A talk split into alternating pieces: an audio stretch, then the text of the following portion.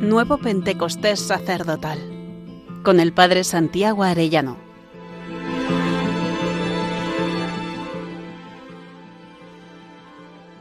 Trigésimo octavo día. El sacerdote es un hombre de amor.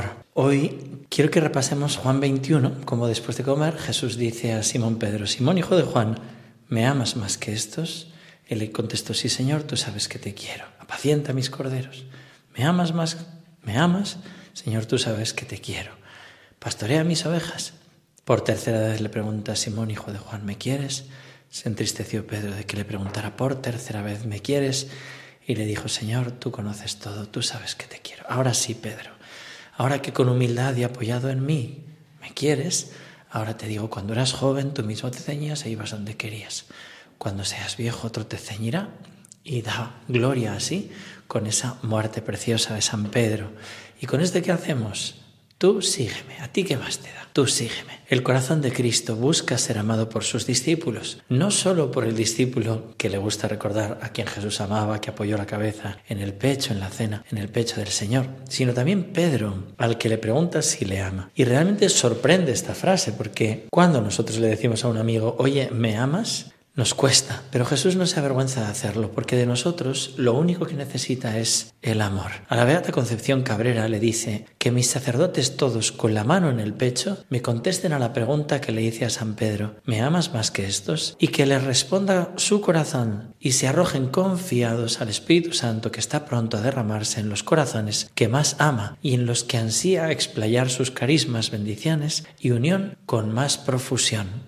Es de ese amor y en respuesta a ese amor de donde brota nuestro sacerdocio. Desde niño escuché a mi padre un poema que había compuesto un sacerdote que dice así, no por no amar ni por sentirse extraño del bien presente que la vida ofrece, ni por considerar que no merece esfuerzo alguno lo que anula el año, no por el miedo de evitar el daño, ni por temer al mal que el bien padece, consagró su persona y encanece, vistiendo su figura negro paño. Fue por estar de espinas coronado el que hizo florecer nuestra desierto. Fue por estar su Dios crucificado, fue porque al ver su corazón abierto, ansió con ardor ser transformado en nuevo Cristo para el hombre nuevo. No huimos de nada, nos hemos enamorado de Cristo y respondemos a su amor con amor. Jesús le explica a esta mística el motivo por el que pide este amor. Le dice, solo confié mi iglesia a la promesa del amor, solo entregué mis ovejas a la triple promesa del amor. Amo tanto a las almas que solo las doy cuando las cuida el amor divino, cuando va a envolverlas el divino amor. Y claro está, el amor participa de la unidad, el amor es uno, y si se ama a mí, se me ama a mí. Si este amor es puro, es santo,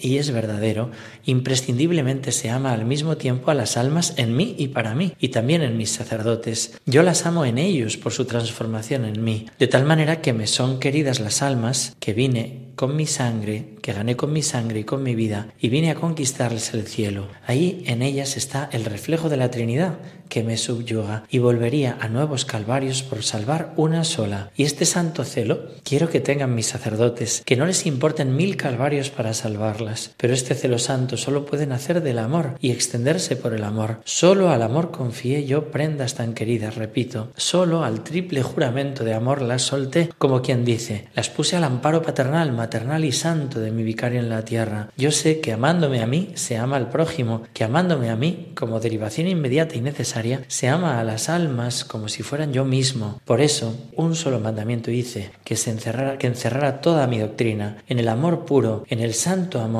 que repercute en favor de todas las almas. El Papa, hija, como San Pedro, como todos los que son yo y me representan a mí en la tierra, tienen que amarme y amar en mí a las almas como cosa mía, como si fuera yo mismo en ellas. Por tanto, el Señor nos pide amor a Él y amor a las almas. Cuentan del padre Arrupe que fue a visitar un sacerdote misionero en la India que tenían quejas sobre él y fue a observarlo y lo reunió luego al pueblo y dijo, pero si veo que trabaja muchísimo por vosotros, he observado que no para de hacer cosas y la gente le dijo, sí, padre, pero no nos quiere. Necesitamos del Espíritu Santo para que no quede nuestra vida en un puro activismo externo, sino que lo que hagamos sea fruto del amor a Cristo, a las almas, almas fruto del amor del Espíritu Santo. También necesitamos el Espíritu Santo para amar de verdad incluso a los enemigos. Me impresionó el testimonio del reciente fallecido cardenal George Pell, calumniado y encarcelado por ser, por ser fiel. Salió publicado en su diario de prisión en uno de los días en que narra que ya el informado de que el juez va a cometer una injusticia contra toda verdad y dice, oír la sentencia será desagradable y he elegido hacerlo de pie, aunque el juez me ofrecerá la opción de sentarme. ¿Qué haré en ese momento? Quiero rezar por el juez y decirme mientras lo miro que también él sabrá que la sentencia es injusta. Está atrapado en un callejón y tiene que dar curso a los procedimientos, pero confío en que siga la voz de su conciencia y facilite en la medida que pueda la apelación sin hacer como Poncio Pilato. Durante el juicio sentí bastante rencor hacia el fiscal que confundió y en ensombreció, disfrazó e incluso contradijo los hechos ciertos para permitir que el jurado tomase esa decisión tan particular. He conseguido una escoba y he barrido mi pequeña celda. Quedan salpicaduras de pintura en el suelo. No hay cortinas y el retrete está descubierto a menos de, de metro donde escribo. Pero de momento este es mi hogar. Y tras escribir esto se pone a rezar diciendo, Dios Padre amoroso, ayúdame a mantener mi corazón libre de odio. No solo debo comunicar la verdad con amor, sino que debo pensar en la verdad con amor. A San Juan,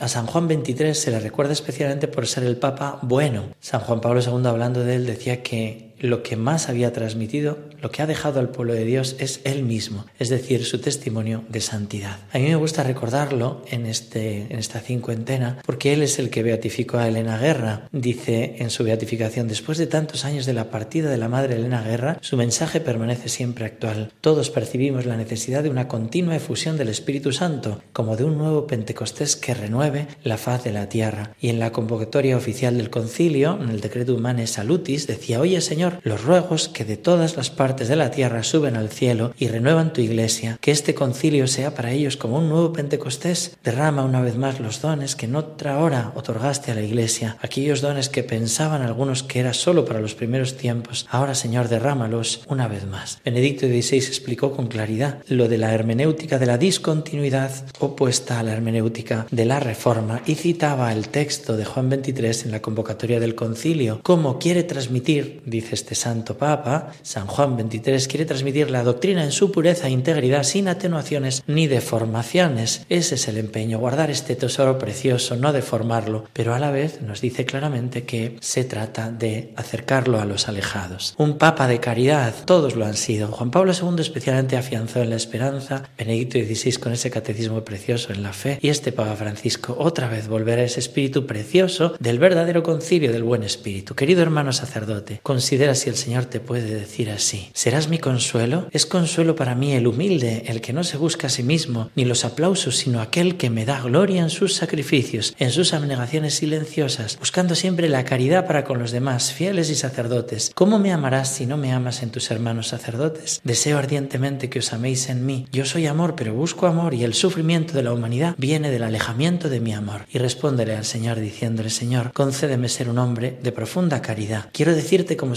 Pedro y con la mano en el pecho, es decir, con todo mi corazón, Señor, tú lo sabes todo, tú sabes que te amo. Concédeme que ese amor que te tengo redunde en amor por las almas que me has confiado y te pido que apoyado en ti pueda un día confesar con mi vida tu amor como hiciste con San Pedro. No llevarme yo, sino que tú me lleves con tu Espíritu Santo a donde tú quieras para gloria de tu nombre. Y hasta mañana si Dios quiere, querido hermano sacerdote.